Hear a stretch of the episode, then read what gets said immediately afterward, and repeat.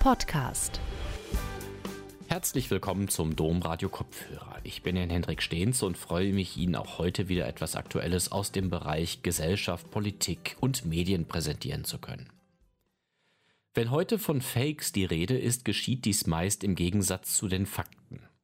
Die andere Seite des Fakes aber ist die Fiktion. Sie hat die Macht, über das Faktische hinwegzutäuschen. Und wenn es um Fiktionen geht, besitzt die Literaturwissenschaft die größte Erfahrung. Der Züricher Liturgiewissenschaftler Thomas Sträßle ist sich bewusst, dass jedes Fake Anteil am Fiktiven hat. Umgekehrt gilt dieser Satz jedoch nicht. Nicht jede Fiktion ist auch eine Form von Fake. Märchen und Fabeln erheben keinen Anspruch darauf, als faktisch zu gelten, wie es beim Fake der Fall ist. Fiktionales Erzählen hat also eine andere Bedeutung als fiktionales Erzählen. Seinen Vortrag Fiktionales Erzählen hielt Professor Sträßle im Rahmen des 24. Philosophikum im September 2021 in Lech. Gute Unterhaltung. Meine sehr verehrten Damen und Herren, Herzlich willkommen auch von meiner Seite. Ich bedanke mich für die freundliche Vorstellung bei Herrn Professor Liestmann. Ich bedanke mich auch für die neuerliche Einladung nach Lech. Es wurde erwähnt, ich war schon im Juli hier. Damals war das Wetter bedeutend schlechter als heute. Sie sehen also, ich bin seit diesem Sommer ein bekennender Lech-Fan. Äh, der Titel meines Vortrags lautet Fiktionales Erzählen. Das ist ein bisschen erklärungsbedürftig, weil es ein Wort ist, das Sie vielleicht nicht kennen, was damit zu tun haben könnte, dass ich es gewissermaßen geschaffen habe. Ich werde aber versuchen, Ihnen im Verlauf dieses Vortrags ein bisschen näher zu bringen, worum es da geht. Ähm, ich bin auf dieses Thema überhaupt erst aufmerksam geworden durch ein Computerspiel, ein Internetspiel, das im Sommer 2017 erschienen ist und das den Namen Factitious trägt. Es wurde von der Journalistin Maggie Farley und dem Game Designer Bob Hone an der American University in Washington, DC entwickelt und hatte eigentlich ursprünglich die Absicht, Schülerinnen und Schüler von amerikanischen Middle- und High Schools darauf vorzubereiten, Fake News von wahren News unterscheiden zu können. Es wurde dann aber politisch so aktuell und so brisant, dieses Spiel, dass man es dann kurz darauf schon freigeschaltet hat und für eine breitere Öffentlichkeit zugänglich gemacht hat. Heute ist es auf dem Netz frei verfügbar. Dieses Spiel funktioniert nach der Logik der Dating-App Tinder. Ich weiß nicht, wie viele von Ihnen diese App benutzen, aber Sie haben vielleicht schon einmal davon gehört. Ähm, es funktioniert nach demselben Prinzip, einfach mit dem Unterschied, dass nicht über mögliche neue Bekanntschaften, sondern über den Wahrheitsgehalt von Nachrichten geurteilt wird. Can you tell real news from fake news? So funktioniert dieses Spiel und die Geste, mit der die Entscheidung kundgetan wird, ist in beiden Fällen, also bei Tinder und bei Factitious, dieselbe. Man wischt nach links wenn man an jemanden nicht interessiert ist, beziehungsweise einer Meldung nicht traut. Man wischt nach rechts, wenn das Gegenteil der Fall ist. Wahlweise kann man auch einen Button betätigen, swipe right or click yes if you think the article is real, swipe left or click no if you think the article is fake. Es sind knifflige Meldungen, die einem da präsentiert werden und die man auf ihre Faktizität oder eben Faktizität hin beurteilen muss. Die Nachrichten selbst entstammen einerseits seriösen, zuverlässigen Quellen wie Reuters oder der Associated Press, andererseits satirischen Quellen wie die Onion oder der Fake News Webseite, die Alabama Observer. Es gibt ja Webseiten, die sich äh, daran ergötzen, nur Fake News zu präsentieren. Eine der Meldungen, die ich gefunden habe auf diesem Spiel, ist die folgende. Sie trägt den Titel President, Problematic President Trump becomes Fake News. Und ich habe das übersetzt. Die Meldung lautet, Präsident Trump, ein Rennpferd in Südafrika, erwies sich als nicht renntauglich, sagte sein Trainer Justin Snaith. Zitat, Präsident Trump war sehr laut und konnte sich nicht auf seine Arbeit konzentrieren. Ich erlebte ihn als extrem störrisch und erwog Scheuklappen und ein Zungenband, aber er war so unbezähmbar, dass ich keine andere Wahl hatte, als ihn zu kastrieren. Drei Tage nachdem Präsident Trump kastriert worden war, entschied der Nationale Pferderennverband eine Namensänderung zu verlangen. Sein neuer Name ist Fake News. Sie können jetzt für sich innerlich, ich mache hier keine äh, Abstimmungen, Sie können jetzt für sich innerlich mal überlegen, ob Sie jetzt eher nach links oder eher nach rechts gewischt hätten. Und die Auflösung lautet so fabelhaft im wörtlichen Sinne, fabelhaft die Story klingt und so überspitzt die Pointe am Schluss, sein neuer Name ist Fake News. Die Meldung entstammt einer überaus vertrauenswürdigen Quelle, die bei Factitious auch nachgewiesen wird, nämlich der Racing Post, der führenden britischen Zeitschrift für Pferderennsport, Horse Racing, Cards, Results and Betting. Und die Engländer verstehen ja viel Spaß, aber nicht, wenn es um Pferde geht. Also ist es eine ganz seriöse, belegte Nachricht. Fraglich ist höchstens, warum der südafrikanische Pferderennverband eine Namensänderung verlangt, wenn ein Pferd kastriert wird. Eine zweite Meldung war die hier. Ich war natürlich, ich habe gedacht, es ist, so ehrlich bin ich, äh, ich habe gedacht, es ist eine Fake News Meldung. Die zweite Meldung ist die hier, äh, die berichtet von einer Umfrage unter amerikanischen Teenagern im Alter von 13 bis 19 äh, Jahren. 5000 Teenager wurden befragt und die Frage, die gestellt wurde, war, was weißt du über G7? Und 89 Prozent haben geantwortet, es handelt sich dabei um das neue Smartphone von Google. Nur 5 Prozent wussten die korrekte Antwort. Das ist eine Fake News-Nachricht und man muss sich überlegen, wie sie strukturiert ist, wie sie gebaut ist, wie sie ihre Glaubwürdigkeit, ihre Plausibilität erhält. Sie adressiert natürlich ein Thema oder eine Erwartungshaltung, dass zumindest Leute, die nicht zwischen 13 und 19 sind, unter Umständen haben könnte. Man weiß ja manchmal auch gar nicht mehr, was G7 heißt. G7, G8, G20, das ändert sich ja fast täglich. Und es ist also eine Fake News-Nachricht, die genau eine Erwartungshaltung des Publikums adressiert. Und da äh, beginnt es für mich interessant zu werden. So raffiniert und amüsant dieses Spiel Fake Tisches konzipiert ist und mit News bzw. News alimentiert wird. Das Spiel bleibt aber seiner Anlage nach gefangen in einem binären System von wahr und falsch. Can you tell real news from fake news? Es beurteilt jede Meldung ausschließlich nach dem Kriterium ihrer Faktizität. Die Geste des Wischens kennt nur zwei Seiten, nach links oder nach rechts, fake or real. In diesem eingeschränkten Bewegungsraum spiegelt das Spiel ein Denken in Oppositionen, wie es für die gegenwärtige Debatte über den Fake bestimmend ist.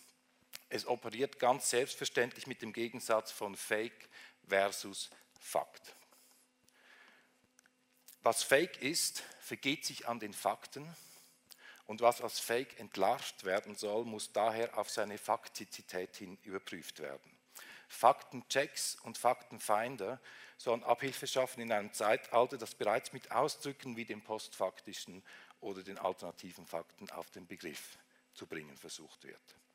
Daran ist nichts falsch, aber es ist auch nur die halbe Wahrheit. Denn das Phänomen Fake lässt sich nicht nur in seinem Gegensatz zum Faktischen betrachten, sondern auch in Hinsicht auf Fiktion. Jeder Fake ist eine Form von Fiktion oder hat zumindest Anteil am Fiktiven. Umgekehrt gilt dieser Satz aber nicht.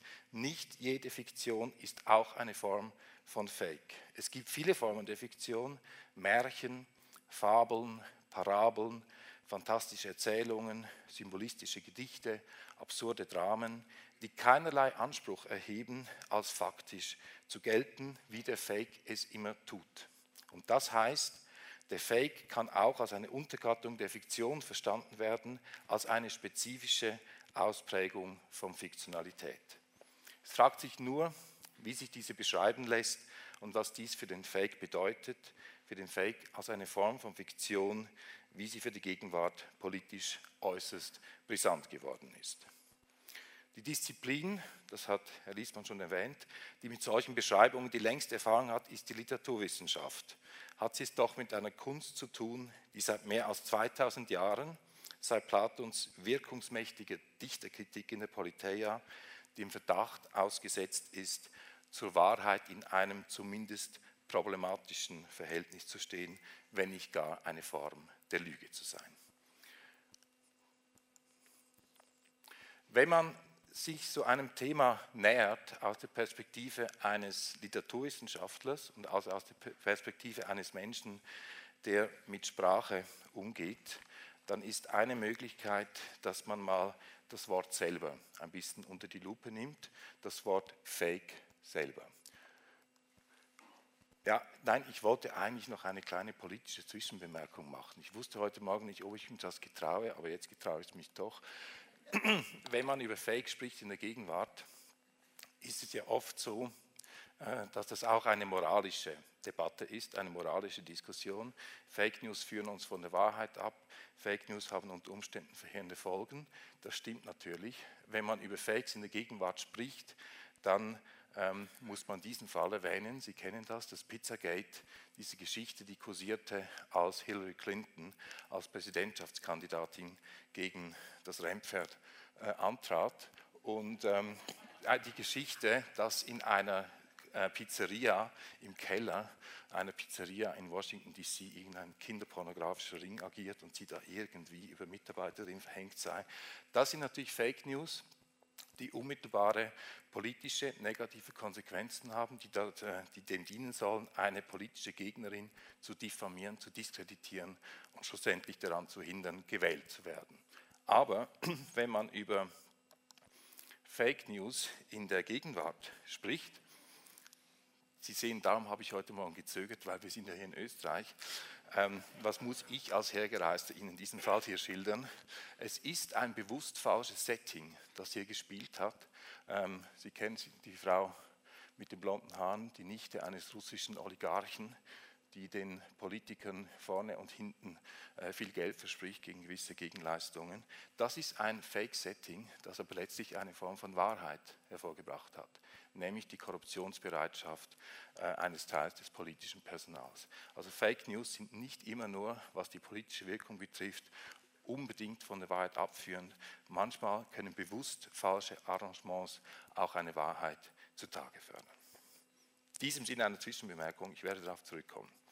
Wenn man über Fakes nachdenkt, kann man sich vom Wort her der Sache nähern und da wird es bereits schwierig, weil niemand genau weiß, wo das Wort eigentlich herkommt. Es ist im Deutschen seit ungefähr Anfang der 90er Jahre erst sehr gebräuchlich geworden. Es steht mittlerweile im Duden und die Vorstellung, die wir haben, ist, ja, es ist ein Anglizismus, der sich im Deutschen so verbreitet hat, dass sie jetzt im Duden auch stehen kann, aber es bleibt ein Anglizismus. Äh, eine äh, etymologische Herleitung dessen, was ein Fake ist, ähm, habe ich hier, das ist von Manfred Kaya, zitiert nach Manfred Kaya, da heißt es, Fake, amerikanischer Slang, Täuschung, Schwindel, so tun als ob, abgeleitet aus Factitious, unecht künstlich, indem factual, tatsächlich wirklich, und fictitious, eingebildet erfunden, verbunden sind. Von lateinisch facere, machen, beziehungsweise fingere, erdichten, innergermanisch facli, was sich machen lässt. Also in dieser etymologischen Herleitung, die ungefähr die Richtung einnimmt, die man vermutet, spielt bereits die Fiktion hinein. Faktisches als Kombination aus, von Factual und Fiktisches und die wiederum abgeleitet von Fakere und Fingere, Fingere erdichten. Das ist die naheliegende Erklärung, wie sie im deutschsprachigen Raum kursiert. Wenn man allerdings in der edelsten Quelle nachschaut, nämlich im äh, Oxford English Dictionary, dann wirkt das schon bereits ein bisschen anders. Da heißt es, of obscure origin, there appears to be some ground for regarding it as a variant of the older Fieg, Fieg which are probably at German Fegen, or the equivalent Dutch or Low German to furbish up, clean, sweep. Das ist eine überraschende Erklärung im Oxford English Dictionary. Das heißt, das Wort Fake, das wir als Anglizismus betrachten, ist eigentlich als englisches Wort erst vom Deutschen ins Englische hineingekommen, mutmaßlich there appears to be some ground. Auch das äh, Oxford English Dictionary ist sich da nicht ganz sicher. Aber die Spekulation geht in diese Richtung. Und wenn man dieser Fährte folgt, kommt man sofort auf weitere Erkenntnisse und da wird es erst richtig interessant, weil fegen, das deutsche Wort fegen, wiederum einen sehr großen Bedeutungsraum hat. Man kann zum Beispiel Waffen fegen, damit sie scharf sind, ein Messer fegen, damit es scharf ist, wenn man schlachten soll. Man kann Gold fegen, es reinigen, es läutern. Hirsche fegen ihr Geweih, indem sie es an Bäumen wetzen, wenn sie brünstig sind. Man kann mit einem Gläschen Ruhm den Magen fegen und so weiter. Gemeinsam ist all diesen Tätigkeiten des Fegens, dass es darum geht, etwas zu schärfen, etwas zu reinigen, etwas den eigenen Vorstellungen und Zielen gemäß zu machen. Und wenn man diesen Spuren noch weiter folgt, kommt man auch bald dazu, dass das deutsche Wort fegen als verwandtes Wort zum Wort faken, to fake und dann auch zum Substantiv der Fake, dass das Wort fegen auch eine Beziehung hat zum deutschen Wort fügen. Und was heißt fügen? Fügen heißt etwas passend verbinden, etwas in Verbindung bringen, etwas genau und fest aufeinander anpassen, etwas gestalten, etwas ordnend gestalten, also so einzugreifen, dass es passt. Und da sehen Sie schon, wenn man, dieser, wenn man, sich auf dieses Feld begibt und auf dieses Feld von Bedeutung begibt, ist man schon mit ziemlich vielen Aspekten dessen konfrontiert, was man äh, einen Fake nennen könnte. Wenn man sich als Literaturwissenschaftler mit dieser Thematik beschäftigt, dann hat man eigentlich gelernt und so hat das die Erzähltheorie auch immer hergeleitet, dass es im Grunde genommen zwei Formen des Erzählens gibt. Das eine ist die faktuale Erzählung und das andere ist die fiktionale Erzählung. Ich habe da noch die dritte Kategorie des fiktionalen Erzählens hinzugefügt. Für den Umgang mit Fakten und Fiktionen in der Literatur ist die Erzähltheorie zuständig. Ist eine hochspezialisierte Disziplin innerhalb der Literaturwissenschaft und verfügt über ein riesiges Reservoir an Begriffen, um die vielen Formen des Erzählens zu beschreiben. Es ist eine etwas unzugängliche Terminologie. Je nachdem, ob der Erzähler, die Erzählerin mehr weiß als die Figur oder genauso viel oder weniger, unterscheidet man zwischen diversen Arten der Fokalisierung. Je nachdem, ob der Erzähler Teil der erzählten Welt ist oder nicht, oder gar mit der Hauptfigur identisch, spricht man von einem homodiegetischen, einem heterodiegetischen oder einem autodiegetischen Erzählen.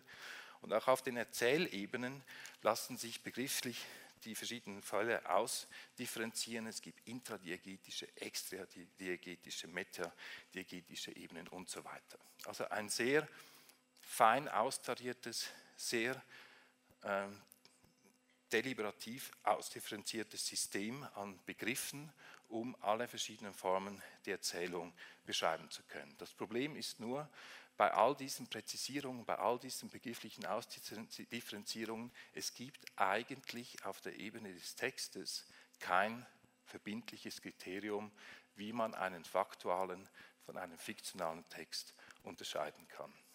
Und das ist eine Katastrophe, weil wir dann kein begriffliches Instrumentarium haben, um zum Beispiel solche Texte wie die, die ich zu Beginn gezeigt habe, über das äh, Rent für Präsident Trump nach analytischen Kriterien entweder der einen oder der anderen Seite zuzuschlagen, ganz zu schweigen von den Mischformen, die es natürlich auch gibt. Die Literaturwissenschaft oder die Erzähltheorie hat sich überhaupt erst in den frühen 90er Jahren mit der Frage zu beschäftigen begonnen, was denn eigentlich ein Unterschied sein könnte. Davor hat sie sich bis in die hinterste Verästelung mit fiktionalen Texten, also Typus Effi Briest, beschäftigt, aber eigentlich nicht mit dieser ganz grundlegenden Unterscheidung zwischen fiktional und faktual. Faktuale Texte sind Texte, die den Anspruch erheben, eine außertextliche Wirklichkeit abzubilden und auch dies mit einem Wahrheitsanspruch zu tun, während eine fiktionale Erzählung auf solche Ansprüche verzichtet und insofern auch nicht in diesem Sinne wahr oder falsch sein kann. Ein weiterer Unterschied besteht darin, dass die Erzählerfigur in fiktionalen Texten oder in faktualen Texten eine ganz andere ist. In fiktionalen Texten hat die Erzählfigur sehr viel größere Freiheiten. Sie kann sich an Orten aufhalten, wo sie eigentlich gar nicht sein kann, weil sie kurz zuvor noch an einem ganz anderen Ort gewesen ist. Sie kann sich an einem Ort aufhalten, ohne von irgendjemandem bemerkt zu werden. Sie kann sich an Orten aufhalten, die es gar nicht gibt und so weiter. Das alles ist einem faktualen Erzähler nicht möglich, der mit seinem oder ihrem eigenen Namen einspringt für, oder einsteht für die Wahrheit des Erzählten.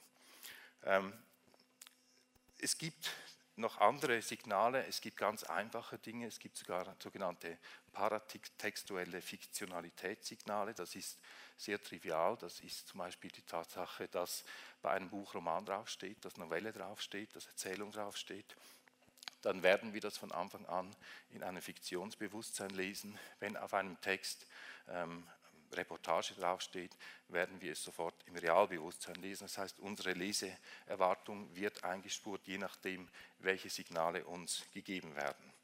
Fiktionale Texte kennen Sie, das sind Romane, das sind Novellen, das sind Erzählungen. Faktuale Texte, das sind Texte wie Berichte, Reportagen, Protokolle, Chroniken. Oder einer der Normfälle oder einer der klassischen Fälle von faktualem Zählen ist die Biografie. Dazu werden wir im zweiten Vortrag des äh, heutigen Morgens noch etwas hören. Ich will schon einmal ein bisschen vorgreifen und Ihnen diesen Fall hier schildern, nämlich Wolfgang Hildesheimer.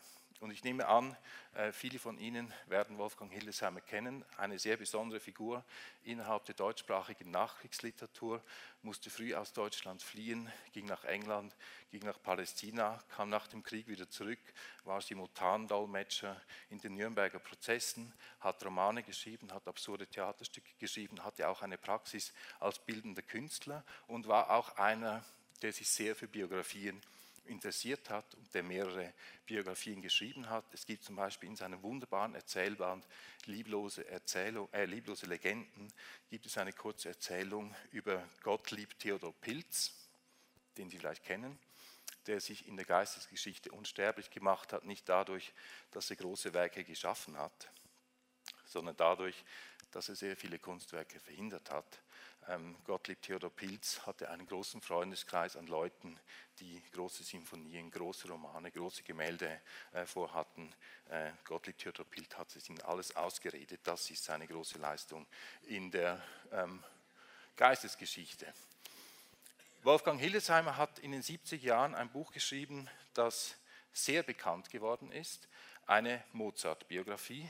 Und dieses Buch ist auch deshalb so bekannt geworden, weil man ähm, eine Meinung war, dass das ein Idealfall eines verantwortungsvollen biografischen Erzählens ist. Ich weiß nicht, ob ich dann im zweiten Vortrag dahingehend korrigiert werde. Aber Wolfgang Hildesheimer hat gesagt, ähm, die meisten Biografien zeugen eigentlich eher von der Fantasie derer, die sie geschrieben haben, als von der Figur, von der sie handeln. Im Falle von Mozart ist es so, dass es nun mal sehr viele Lücken gibt in der Dokumentation, dass es unterschiedliche oder einander widersprechende Informationen gibt. Und was man aus diesem Material nicht tun kann, ist eine geschlossene Erzählung zu konstruieren, die bei der Geburt beginnt und beim Tod endet und dazwischen möglichst lückenlos versucht, ein Leben darzustellen. Sondern Hildesheimer hat sich für ein anderes Vorgehen entschieden. Er hat eine Biografie geschrieben, die aus einzelnen Betrachtungen besteht, zum Teil zu Lebensdokumenten, zum Teil zu Kompositionen, äh, zu biografischen Stationen und hat quasi aus diesen einzelnen Mosaiksteinchen ein Bild entworfen, das als Ganzes natürlich dann schon eine Art Porträt von Mozart gibt, das aber dazu steht, dass es zwischen den einzelnen Mosaiksteinchen halt eben auch Lücken gibt und dass auch das, äh, dazu steht, dass vielleicht einzelne Mosaiksteinchen äh, einander in einer nicht ergänzenden, sondern in einander konfligierenden Weise zueinander stehen. Das hat Hildesheimer in den 70er Jahren gemacht und Anfang der 80er Jahre hat er dieses Buch geschrieben, nämlich Marbot, eine Biografie, also im Untertitel schon ein deutlicher Hinweis darauf, dass es sich um einen faktualen Text handelt. Äh, ich nehme an, alle von Ihnen kannten Mozart, aber vielleicht die wenigsten Andrew Marbot. Andrew Marbot hat im Grunde genommen die Psychoanalyse um 100 Jahre vorweggenommen. Also was Freud gemacht hat, hat Marbot schon 100 Jahre vorher gemacht. Marbot hatte ein bewegtes Leben. Er ist aufgewachsen auf einem Landgut in Schottland. Ähm, er hat sich von frühen Kindesbeinen an sehr für die Künste interessiert. Er musste dann irgendwann vom Hofe fliehen, weil er ein inzestuöses Verhältnis hatte mit seiner Mutter, Lady Catherine. Und er hat dann eine Reise gemacht durch Italien, eine Bildungsreise, Le Grand Tour, durch Italien, um alle Gemälde, äh, Gebäude im Original zu sehen. Er hat auf dieser Bildungsreise alle wichtigen Leute seiner Zeit getroffen.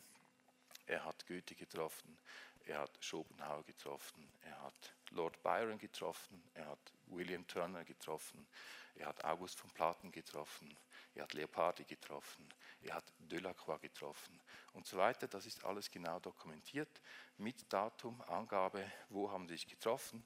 Es finden sich in dem Text ähm, auch Briefe, die er geschrieben hat nach äh, Schottland, wo er von seinen äh, Erlebnissen berichtet, im Englisch der Zeit äh, verfasst. Er hat, ähm, äh, ist Hildesheimer ist auch nicht der Erste, der so eine Biografie über Andrew Marlborough geschrieben hat. Äh, es gibt schon einen Vorläufer, nämlich Frederick Hadley Chase, der schon äh, ausgangs des 19. Jahrhunderts eine Biografie geschrieben hat über Andrew Marlborough.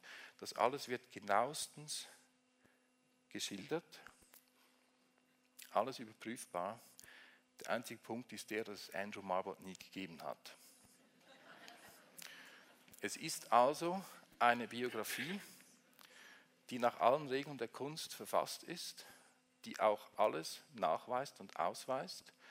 Ähm, Daten, Orte, Gespräche, Leute, Dokumente, aber um ein leeres Zentrum herum gebaut ist. Und es gibt in dem Text, man kann ihn noch so genau lesen, gibt es eigentlich keinen Hinweis darauf, dass das alles erfunden ist. Das heißt, Hildesheim hat eigentlich ein hermetisches Romankonstrukt geschaffen, ein fiktionales Erzählen, ein Erzählen in trügerischer, würde ich sagen. Vielleicht, wenn man es noch kriminalisieren will, könnte man auch sagen betrügerischer, aber ich würde vorziehen, äh, von trügerischer Absicht zu sprechen. Also er hat äh, eine, eine Biografie geschaffen, die um ein leeres Zentrum herum umkreist, um einen fiktionalen Kern, aber es so ausgestaltet, dass es, das belegt auch der Untertitel, wenn auch etwas irritierend, eine Biografie, als ob es noch andere Möglichkeiten gäbe.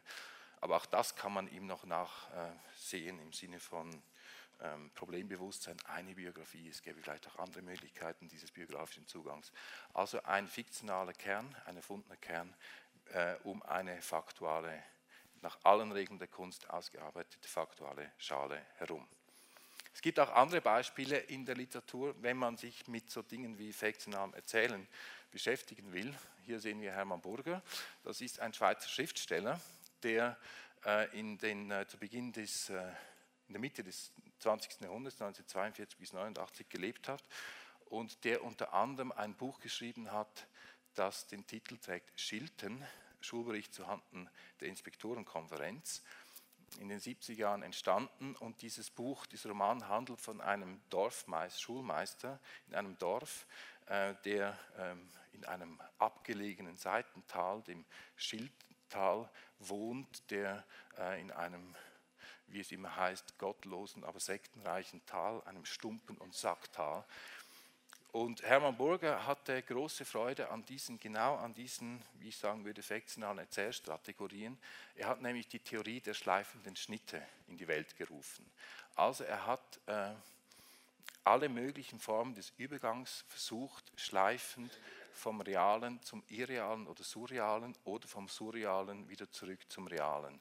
Er hat versucht, das Erfundene so lange zu plausibilisieren, dass wir es ihm alle abnehmen, wenn wir den Roman lesen. Und er hat versucht, das Tatsächlichste, das Faktualste so zu überhöhen und so aufzuhäufen, dass es irgendwann kippt und wir denken, nein, das kann nicht stimmen. Zwei Beispiele. Ähm, es gibt in dem Dorf, in dem dieser Schulmeister wohnt, eine Besonderheit, nämlich es gibt den Schiltener Dialekt. Und Hermann Burger hat diesen Dialekt nach allen Regeln der dialektologischen Kunst beschrieben. Da kannte er sich aus, war studierter Germanist, ähm, der kannte all die Begrifflichkeiten und er hat gesagt, das ist ein so in sich abgeschlossenes Tal, dass sich quasi eine frühere Dialektform, wie man sie sonst nirgends mehr, nicht einmal in der Schweiz, kennt, ähm, erhalten hat. Wer von Ihnen weiß, was ein konjunktivisch gemeinter Substantivumlaut ist? Ein konjunktivisch gemeinter Substantivumlaut. Das ist eine absolute Spezialität des Schildtaler Dialekts. Das sind Wörter wie, ich muss das jetzt kurz Schweizerdeutsch sagen, aber im Vorarlberg versteht man das ja, oder? der Död für einen eventuell eintretenden Tod oder der Gang für einen eventuell anzutretenden Gang. Ähm, das sind konjunktivisch gemeinte Substantivumlaute, eine absolute Spezialität. Erst Hermann Burger hat die entdeckt und nach allen Regeln der dialektologischen Kunst beschrieben, mit dem Effekt, dass sich sogar die Linguisten bei ihm gemeldet haben und gesagt, das ist ja interessant, das müssen wir sofort untersuchen. Er musste ihnen dann allerdings sagen, tut mir sehr leid, aber vielen Dank.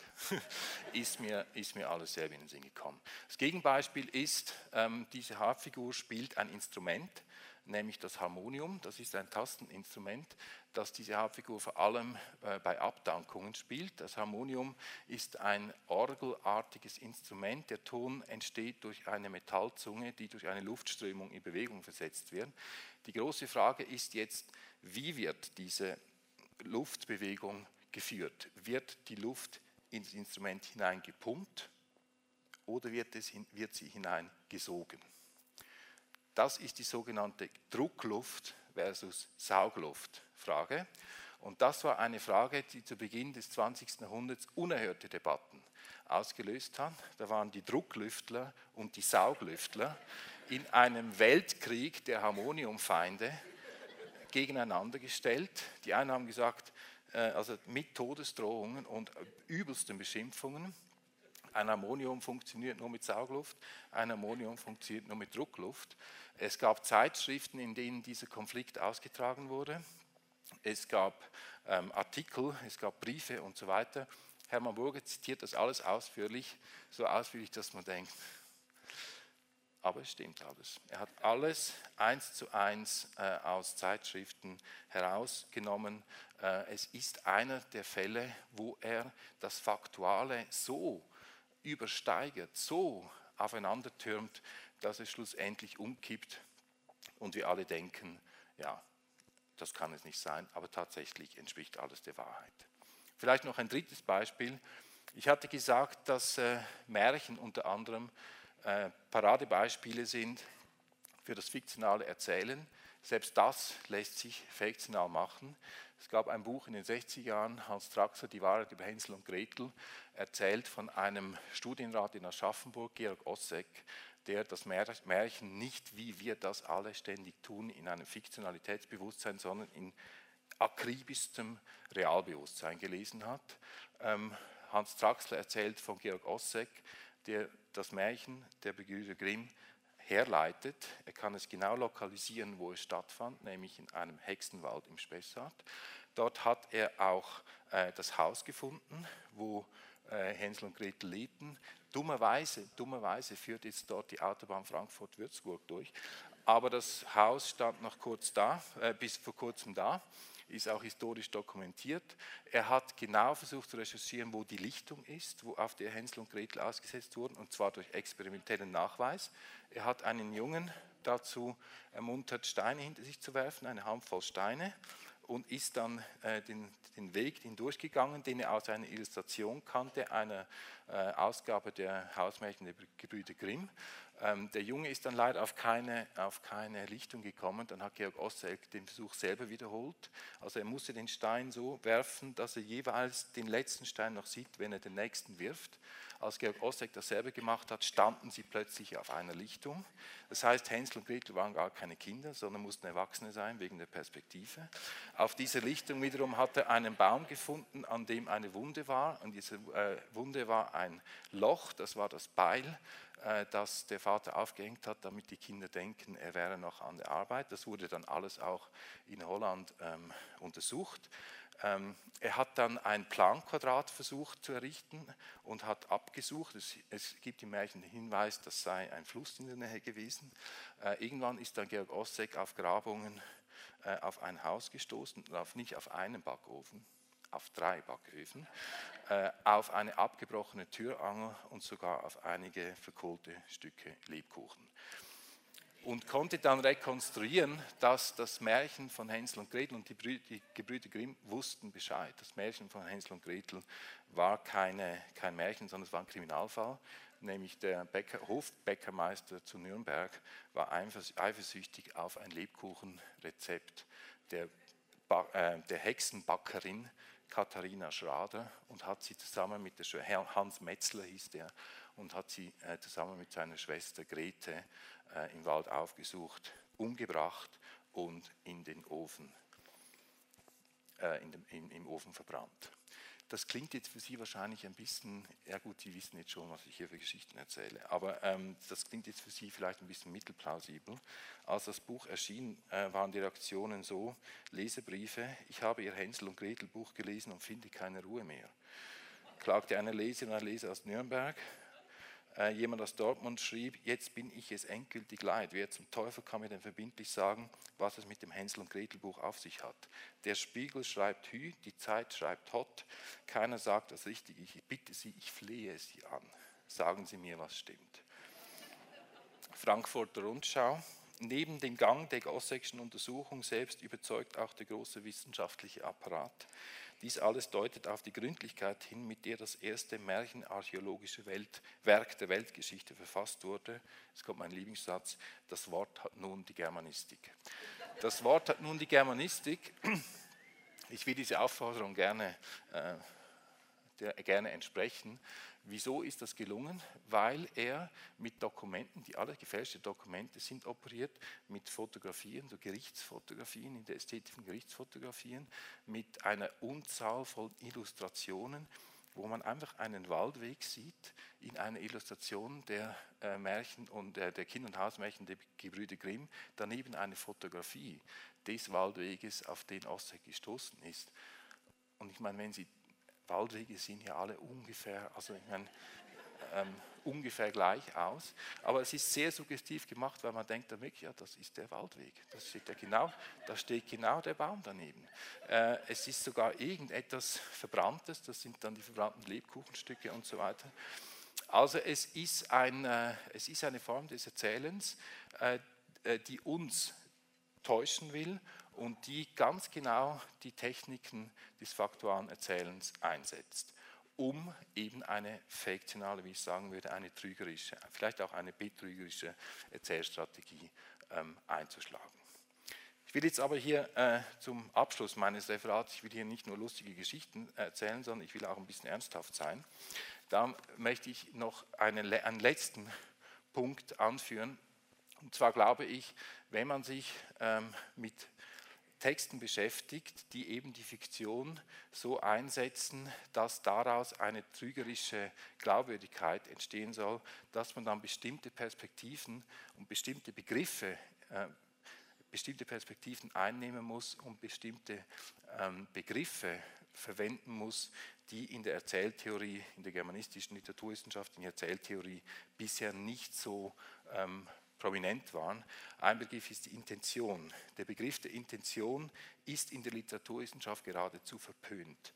Zu sehr klingt er nach der klassisch, allzu klassischen Frage, was will uns die Autorin, was will uns der Autor damit sagen? Mit dieser Frage will niemand etwas zu tun haben und sie ist gegenüber literarischen Texten auch ganz unangemessen. Will man indes das Phänomen Fake erzähltheoretisch analysieren, kommt man um den Begriff der Intention nicht herum. Ein Fehler kann einem unterlaufen, ebenso ein Missgeschick oder ein Versehen. Sogar eine Lüge kann aus dem Moment heraus entstehen, ohne dass sie vorbereitet gewesen wäre oder damit ein bestimmter Plan verfolgt würde, der seine Ziele kennt. Ein Fake hingegen kann einem nicht unterlaufen. Er ist immer Absicht. Er bedingt einen Vorsatz, der sich über seine Ziele im Klaren ist oder zumindest eine Stoßrichtung hat. Der Fake will etwas erreichen, er will eine Wirkung erzielen. Mögen Kunstwerke ihre Motivation im Unbewussten haben, wie es schon Andrew Marbot vor 200 Jahren vorweggenommen hat. Der Fake ist ein Akt der Bewusstheit, der weniger auf einen zugrunde liegenden Konflikt als vielmehr auf seine vorsätzlichen Techniken und Strategien hin analysierbar ist. Was die Absichten und was die Ziele sind, kann freilich von Fake zu Fake verschieden sein. Ob der Effekt am Ende auch der intendierte ist, steht allerdings auf einem anderen Blatt. Es gehört zu den Geschäftsrisiken des Fakes, dass seine Folgen ganz anders sein können als beabsichtigt. Zweiter Begriff oder ein Begriffspaar, das man in Erwägung ziehen muss, ist Wissen, Nichtwissen. Der Fake ist ein interessantes wissenstheoretisches Problem. Sein Kalkül liegt in einem ausgeklügelten Zusammenspiel von Wissen und Nichtwissen. Auf den ersten Blick scheinen die Verhältnisse klar geregelt und die Bestände ungleich verteilt. Wissen auf Seiten der Produzenten und Nichtwissen auf Seiten der Rezipienten. Wer einen Fake herstellt, tut es nicht nur willentlich, sondern auch wissentlich. Er muss die Kontexte genau kennen, in denen er sich bewegt, die Fakten, auf die er sich bezieht, die Adressaten, an die er sich richtet, die Formate, deren er sich bedient, die Foren, auf die er sich begibt. Tut er dies nicht, ist der Fake zum Scheitern verurteilt. Um willentlich falsche Ansichten in die Welt zu setzen, muss man zumindest einige korrekte Ansichten besitzen in der Gelegenheit, über die falsche Ansicht verbreitet werden sollen, da andernfalls das Ergebnis der willentlichen Täuschung planlos oder willkürlich erscheinen könnte. Umgekehrt kann das Nichtwissen auf Seiten der Rezipienten nicht vollständig sein. Ein völliges Nichtwissen besäße kein Sensorium, um einen Fake überhaupt rezipieren zu können. Es braucht ein Wissen im Nichtwissen, an dem er ansetzen kann, um seine Macht zu entfalten. Dieses Wissen kann auch bloß eine diffuse Gemengelage aus Vermutung und Verdacht sein. Wem ein bestimmter Sachverhalt gänzlich unbekannt und unvertraut ist, lässt sich jedenfalls nicht wirkungsvoll darüber täuschen, sondern wird sich womöglich gar nicht dafür interessieren. Plausibilität. Mathematische Sätze und logische Schlüsse sind auf Plausibilität nicht angewiesen. Sie müssen beweisbar sein. Wo jedoch der Wahrheitswert von Aussagen nicht feststeht, sondern verhandelbar ist, kommen andere Kriterien ins Spiel. Eines davon ist die Plausibilität. Es ist ein sehr geläufiger Begriff, von dem man sofort zu wissen glaubt, was damit gemeint sei. Und doch ist die Plausibilität in Philosophie und Wissenschaftstheorie seltsam unbestimmt. In den meisten Hand- und Wörterbüchern kommt sie zwischen Platonismus und Pluralismus gar nicht vor. Die Plausibilität zielt auf Zustimmung, wenn nicht gar auf Beifall. Hier kommt das Wort auch her über das französische plausible vom lateinischen plausibilis, Beifall verdienend, klatschen, Beifall spendend. In der Plausibilität steckt der Applaus. Sie will Akklamation von möglichst vielen Seiten. Was plausibel sein will, muss sich nach der Meinung einer Mehrheit oder zumindest einer Gruppe richten, mit dem Ziel, von dieser als einleuchtend und glaubhaft befunden zu werden. Plausible Urteile sind überzeugende Urteile, die vor dem Hintergrund eines sozial hergestellten Konsenses gebildet werden. Je weiter sich die Plausibilität von diesem Hintergrund entfernt, desto mehr läuft sie Gefahr, an Überzeugungskraft einzubüßen. Plausibilität fußt also nicht auf Kriterien der Evidenz oder der Stringenz wie logische Aussagen, sondern auf den Kriterien von Konsens und Konsistenz. Und schließlich der letzte Punkt, die Identifikation. Es gibt von Susan Sonntag eine Aussage in ihrem Essay on Photography, wo es heißt, ein Foto, ein politisches Foto kann die öffentliche Meinung nicht beeinflussen, wenn der entsprechende Zusammenhang mit den eigenen Empfindungen und Verhaltensweisen fehlt. With our feelings and our attitudes. Das ist aus meiner Sicht ein ganz entscheidender Punkt, wenn man über Fiktion in der Gestalt eines Fakes spricht, dass man immer den Aspekt der Identifikation, der Adressierung äh, mit einbezieht. Wenn jemand an einer Ecke steht und irgendetwas erzählt, was Sie überhaupt nicht interessiert, werden Sie daran vorbeigehen und, vorbeigehen und denken, schade, ein weiterer Irrer. Wenn diese Person aber etwas erzählt, von dem sie sich sofort angesprochen fühlen und das sofort eine Identifikation erlaubt, äh, dann wird dieser Fake oder diese Nachricht die Wirkung entfalten können, die, sie, die sich diese Person, die diese Meldung in die Welt setzt, vielleicht erhofft. Das sind so Kriterien, Perspektiven. Es gibt noch weitere, aber ähm, ich kann ja nicht hier äh, den ganzen Tag reden. Ähm, es gibt noch weitere Aspekte, wie man so etwas wie ein fiktionales Erzählen ähm, ausbilden könnte. Die Grundüberzeugung, die mich dabei leitet, ist, wenn in der Gegenwart von Fakes gesprochen wird, dann ist das meistens nur in Hinsicht auf Fakt. Als die Fake News politisch die Wirkung zu entfalten begonnen haben, die wir alle kennen, haben alle Zeitungen als erstes Faktenchecker, Faktenfinder eingeführt. Dagegen ist nichts einzuwenden. Ich muss das betonen. Ich muss das betonen, dagegen ist nichts einzuwenden, weil ich habe zum Teil Post gekriegt von Leuten, die dachten, ich bin jetzt, ich liefere ihnen hier quasi die Theorie für die Verschwörungstheorie. Ähm, dagegen ist nichts einzuwenden, aber es ist immer eben auch der Aspekt der Fiktion im Spiel. Es ist immer eine Strategie im Spiel, wie man etwas erzählt, eben nach solchen Kriterien wie Plausibilisierung, Identifizierung, wie man etwas erzählt, um es möglichst so darzustellen, dass es geglaubt wird. Und ich bin der Überzeugung, dass die Literaturwissenschaft hier auch eine ähm, politische geradezu Funktion äh, bekommen kann, weil die Literatur ein unendliches, ich habe nur drei Beispiele gezeigt, ein unendliches Reservoir an Strategien, an Techniken, an Verfahren ähm, aufzeigen lässt, wie man so erzählen kann, dass es einem jemand glaubt. Vielen Dank. Domradio Kopfhörer. Weitere Informationen finden Sie auf domradio.de.